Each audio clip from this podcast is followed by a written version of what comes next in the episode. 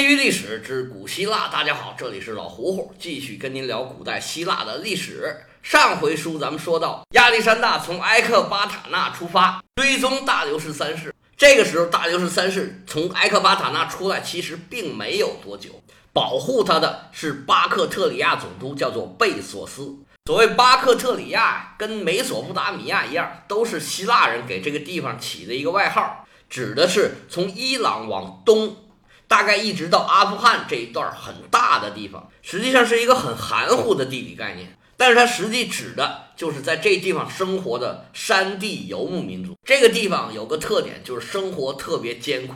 这些游牧民族呢，特别的彪悍，到现在都还是这样。这位总督贝索斯带领的骑兵是高加米拉战役里面的一个主力。他们从战场撤下来以后，很快就跟大流士汇合到一块儿了。于是就保护着大流士一路往东走。贝索斯和大流士的想法是完全不一样的。这些山地人啊，天天都在打仗，根本不把打赢打输当回事儿。按照他的意见啊，就是带着大流士一路往东走，回到他们阿富汗的老巢，徐徐图之。先别着急。大流士三世认为啊，打败了这场仗啊，天都塌了。而且他不愿意离开这个两河流域，因为一旦离开，他们就再也回不来了。走到埃克巴塔纳这儿，大流士三世就不愿意动了，他想在这儿聚集兵力再打一场仗。但是，一方面啊，他也聚集不起来兵力；另外一方面，这贝索斯可不愿意伺候他。如果不是亚历山大追上来了，他们还不愿意走呢。但是没办法，这追兵实在太凶猛了，必须得走了。大流士在前面走啊，亚历山大带着一个很精干的，只有两千人左右的队伍，全部换成骑兵，在后面紧紧追赶。结果逃亡的路上，贝索斯和大流士三世的矛盾就越来越尖锐。贝索斯看着这个二货国王啊，是牵着不走，打着倒退。越看越来气，在敌人追赶的情况下，还在那念念叨叨不想走呢。亚历山大是越追越快，这大流士三世慢慢就变成了他们的累赘。跟他们一起走的不光贝索斯一个总督，还有其他两个总督。他们想，亚历山大是在追大流士三世，并不是追我们吧？他们就在大流士三世身上捅了几刀，绑起来扔在路边了。被亚历山大手下发现的时候，大流士三世还有口气儿。不过把他带回来的时候，就已经撒手人寰了。好可怜，这位波斯堂堂的国王就这么死在路边了。贝索斯以为扔了国王，他们就没事儿了。结果亚历山大仍然是穷追不舍。那么这次被扔的就是这个贝索斯本人了。实际上，这三位到后头都没跑得了，全部被抓住，最后都被判了死刑。这么一来，波斯王国是彻底覆灭了。按理说，这个时候整个部队应该是欢天喜地。毕竟东征最大的目标已经完成了，但就在这个时候，出现了一个亚历山大最最头疼的问题：马其顿军队内部，尤其是高层出现了内乱的迹象。其实这个时候出现内乱，原因很简单，也很好理解。这就像一个公司，如果干的时间长了，哪怕是干的特别好、特别挣钱，公司内部也一样会出现分裂、出现矛盾，因为每个人都觉得我对这个公司贡献特别的大，我需要分的更多。那如果不能分的更多，那我就有意见。这个时候，亚历山大虽然贵为国王，但是并没有摆脱所谓的军事贵族合伙人这种制度，他手下很多将领。都把这次东征看作一次普通的打劫式的侵略，他们觉得任务差不多完成了，我要兑现我的股份。但是亚历山大为了统治的方便，他招募了很多波斯人帮他管理这个帝国，自然就引起他手下这些将领的极大的不满。而亚历山大打了这么多胜仗，尤其是到了埃及以后，被封为神之子，他个人也开始膨胀起来了。尤其一看波斯国王，我天哪，这日子过得也太爽了，吃的是油，穿的是绸，外边有太监，里边有宫女，这么一比，以前过的日子就不算日子了。而且见波斯国王的礼数是很重的，大臣见到国王是又要跪拜，又要叫尊称。亚历山大一看，哎，这也挺好，以后你见着我就得跪着了。他这么一来啊，手下的将领都觉得人格受辱，因为从小都是一块长大的。以前别说平起平坐，我打你两下，骂你两句也没问题呀。现在突然让我跪着给你行礼，还要叫尊称，这样在心理上面是接受不了的。还有一个问题，随着大流氏三世之死就暴露出来了。这就好像一个公司发展到一定程度，未来朝哪个方向走，那么公司的高管可能会有分歧。亚历山大现在是豪情壮志，恨不得把整个地球全都吃下来。但是也有很多人认为，打到这儿啊，到此为止是最好的，再往前打吃力不讨好。上面种种原因叠加起来。对亚历山大的不满情绪就不断的在滋长。当然了，亚历山大还是国王，手下也有很多耳目眼线，对军队里面的变化呀不会不知道。而且军队要求是令行禁止，哪怕有怨气你也不能说，你得窝着藏着，一切行动听指挥。是龙你得盘着，是虎你得卧着。怨气积攒到一定程度啊，就爆发出来了。史书上都没有记载到底是什么情况，但是矛盾都集中在一个人身上。这个人叫菲罗塔斯，他是帕米尼欧的长子，也是亚历山大小伙伴团的一个主要成员。他比亚历山大大四岁，可以说是非常有军事才能，跟着亚历山大南征北战，可以说是立下了赫赫战功。但是这事儿啊，出了事儿记齐的就是他。这个案子始终是迷雾重重。历史上的记载也不尽相同。在公元前三百三十年十二月份的时候，亚历山大的一个侍卫告发了这个菲罗塔斯，说的什么呢？说他知道有一群士兵密谋杀害亚历山大。那些士兵啊，其实也没说什么，就是说不把他杀了就回不了家。开始亚历山大没把这事儿当回事儿，他还原谅了这个菲罗塔斯。但是后来啊，又有人告他，亚历山大慢慢觉得这事态啊。严重了，于是他派人把这菲罗塔斯给抓了起来，并且专门组织人对他进行审判，之后还进行了严刑逼供。最后，菲罗塔斯承认，他和他父亲帕米尼欧确实曾经想杀死亚历山大，因为他自己说他自己是神呢，这个是大不敬。不过当时大流士还没死，这仗打一半就要把主帅杀死，这是非常不利的。现在大流士死了。我把他一杀，所有的他拥有的一切，然后就是我的了。士兵也能支持我，反正士兵都是想回家。如果这些士兵把亚历山大给杀了，我只要在旁边袖手旁观。他成了，我就拥有一切；他不成，跟我也没关系。拿到口供的亚历山大当即把菲罗塔斯执行的死刑，用乱矛刺死。更严重的是。帕米尼欧也受到了牵连，这老头儿才是最可怜的人。他有三个儿子，老大就是这个，已然在军中惨死；老二在刚出来，在格拉尼斯科河那里就已经战死了；老三是在埃及的路上战死的。自己辛辛苦苦一辈子，替这两父子是打下了万里江山，回头落这么一个下场，不能不说是悲哀以极呀。据说亚历山大是派了三名刺客去刺杀帕米尼欧，但是他到底怎么死的也没有交代。这个案子的真相是众说纷纭，历史上有很多种说法，也有人替他喊冤的。但是现在看来啊，是可能永远也搞不清楚到底他们冤不冤了。不过杀鸡儆猴这一招可以说是起到了效果，连帕米尼欧和他大儿子这样的人都能宰，其他的人更不在话下了。跟着这件事儿，亚历山大进行了一次肃反，又有多少人被杀？这个事儿啊，也没有人交代。不过亚历山大又重新稳住了局势，在公元前三百二十九年的春天，又开始了东征。这次东征啊，异常的艰苦。过了一马平川的中亚大草原，他们就来到了阿富汗的山区。这地方啊，被称为帝国坟场。到了二战以后啊，苏联、美国都在这儿吃过大亏。亚历山大在这儿反反复复折腾了两年，才算把这个地方给搞定。到了公元前三百二十七年，亚历山大已经是二十九岁了。在这两年里边，亚历山大更像一个国王了，而且更像波斯国王了。他已经不是那个跟小伙伴一起撸串喝啤酒的那个亚历山大了。在一次聚会的时候。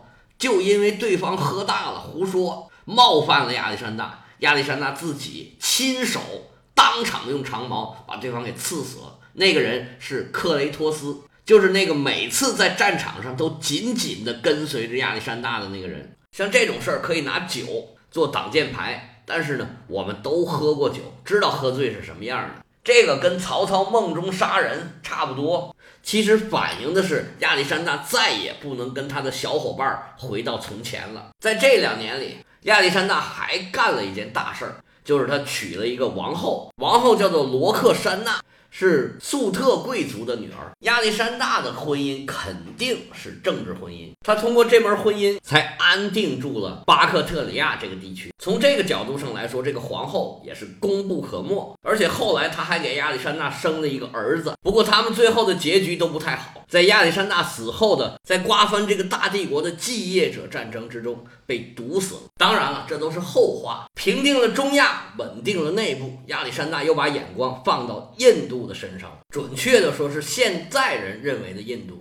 那个时候，印度河流域，也就是印度西北部到巴基斯坦这一带啊，已经是当时西方人认知的极限了。不过，波斯离印度很近，而且在高加米拉会战里面还有十五头战象，可别忘了，这个就是印度作为一个波斯的属国，带着自己的队伍去帮着波斯打仗。不过，印度啊，一直就是一个地理概念。直到英国殖民以后，才有整个的印度民族啊国家的概念。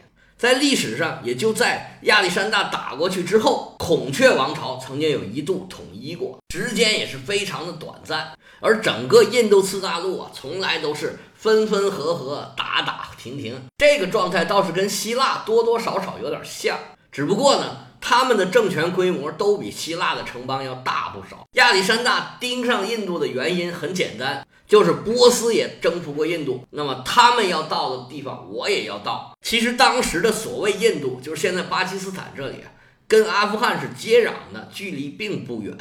不过印度河的河谷。阿富汗的山地啊，可不是一回事儿，而且长期的远征啊，现在是人心散了，队伍很不好带。亚历山大相当于是硬把这帮人带到印度去了。他们从现在的喀布尔这里出发，往东走，走了几百公里，就进入了当时他们概念里的印度，现在的巴基斯坦的境内。当时是五月份，他们进入了一个叫婆罗婆的地方。这个王国呢？就是带着象兵跟大流士三世一起出征到高加米拉会战的那个印度王国，他们的国王叫波拉斯。这个王国最大的特点就是用战象非常厉害。得知亚历山大已经带队过来了，国王波拉斯早已经严阵以待，准备好了大军，准备迎战马其顿人。他们凭借的有两条，第一条是地形，现在这个位置大概在巴基斯坦的旁遮普省境内。是印度河几条支流交汇的地方，希腊人称这条河为海达佩斯河，其实就是印度河的一段儿。这个时候水流急，水势大，河面有一公里宽。当地的国王波拉斯沿河布置了重兵。虽然亚历山大以前打仗啊碰过很多涉水过河的情况，但是这么大的河他是过不去的。这波拉斯还有一个王牌，就是战象。有的记载有二百头战象，有的记载有八十头战象。不管有多少头，这些战象啊，在对面的河岸上一站呢，马其顿的马就不敢过去。咱们以前说过，这马呀是特别害怕大的动物。波拉斯把所有能够徒步过河的地方全都设置了战象。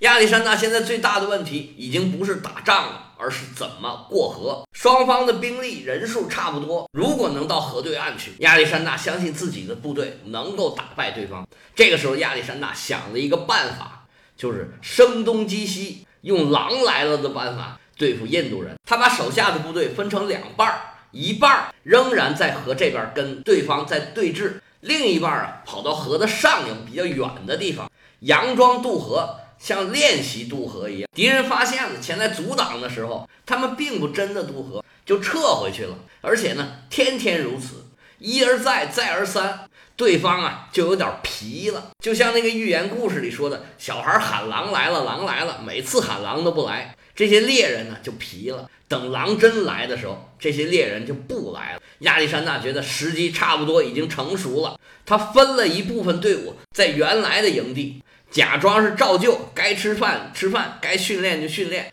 偷偷的把大部分部队都调集到上游去了。发现没有敌人前来阻拦，赶紧紧锣密鼓的就开始渡河。当这位波拉斯国王发现对方已经有大队人马渡过河来，赶紧派自己手下的骑兵前去阻拦。当印度人到来的时候，渡河还没有最终完成，但是已经有大部分人渡过河来。在上游的这里就爆发了激战，马其顿军队先是打垮了对方的先头部队，等所有这些军队都渡过河来的时候，开始迅速整队，朝着波拉斯的大队人马就杀过去了。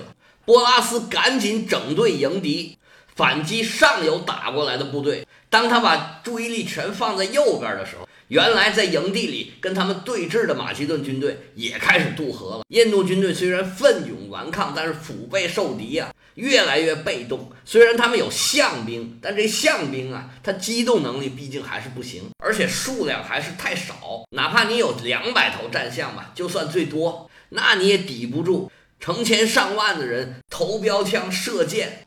这位国王波拉斯一直战到最后一滴血。英勇牺牲，亚历山大又赢了，赢是赢了，接下来的问题才真正让他头大。第一个，他的马死了，他的那头花了十三塔兰特买回来的牛头宝马，这仗打完了就再也起不来了。后人说啊，就是因为老死了，因为到寿命了，亚历山大就在这个地方建了一个以他的爱马命名的城市。这个事儿还好办，真正让他头疼的是这些士兵啊。不想再走了，不想再打仗了，他们都想回家。回头想想，他们出来已经有八年时间了。如果有小孩啊，这八年时间，小孩都已经上三年级了。亚历山大还想继续往东，但是他的士兵是不愿意。双方僵持了三天，亚历山大终于服软了。不过亚历山大终究还是亚历山大，他在这儿呢，还是耍了个心眼儿。他说：“我可以回，但是呢，怎么回和从哪儿回，这个由我来决定。”士兵也看到了回家的希望，还是答应了他的要求。于是亚历山大就带着整个队伍开始顺着印度河南下。当然了，中间也碰到过抵抗，还打了几个小仗。亚历山大几次受伤，几次生病，不过都还挺过来了。他们还是比较顺利的到达了印度河的入海口，已经到了最南边了，就不能再打马虎眼了。这时候，亚历山大公布了回城的方案。他把大概四万军队一分为三，两万比较年纪大的士兵顺原路返回，还有一半比较年轻的士兵，一半跟着亚历山大顺着沿海啊，在陆路朝着苏萨行进，还有一半走海路。他们约定会合的地点就是苏萨。这一路啊，人烟稀少，与其说是征服，不如说是探险。回到苏萨的亚历山大又搞了一场行为艺术，他让一万马其顿士兵娶了一万名波斯姑娘，这个用意也是非常的明显。他想更快的融入当地，稳固自己的统治。到了公元前三百二十四年的秋天，亚历山大率领军队来到埃克巴坦纳。在这里，亚历山大受到了一个重大的打击。他最亲密的朋友和伙伴赫菲斯提安死了。有记载说他是病死的，也有人说他是被人下毒。一般记载说赫菲斯提安呢是亚历山大的同性恋人。有很多人说亚历山大是 gay。其实这个事儿呢，应该考虑一下当时的情况。其实当时同性恋和异性恋并不矛盾，而且当时咱以前说过。认为女人是更低一等级的，所以这种同性的关系是更高级的。当时就是这种风俗，而且亚历山大结婚五年之后才生了第一个儿子，其实也不排除有这种可能。总之，这个赫菲斯蒂安在亚历山大心目当中的位置是非常非常重的。他的死对亚历山大打击也是非常的大。在他死后啊，亚历山大情绪一度失控，后来慢慢和缓下来了。对他进行了非常隆重、非常盛大的安葬。亚历山大平复了很长时间，才算缓过来。他的下一个目标是征服阿拉伯半岛和北非。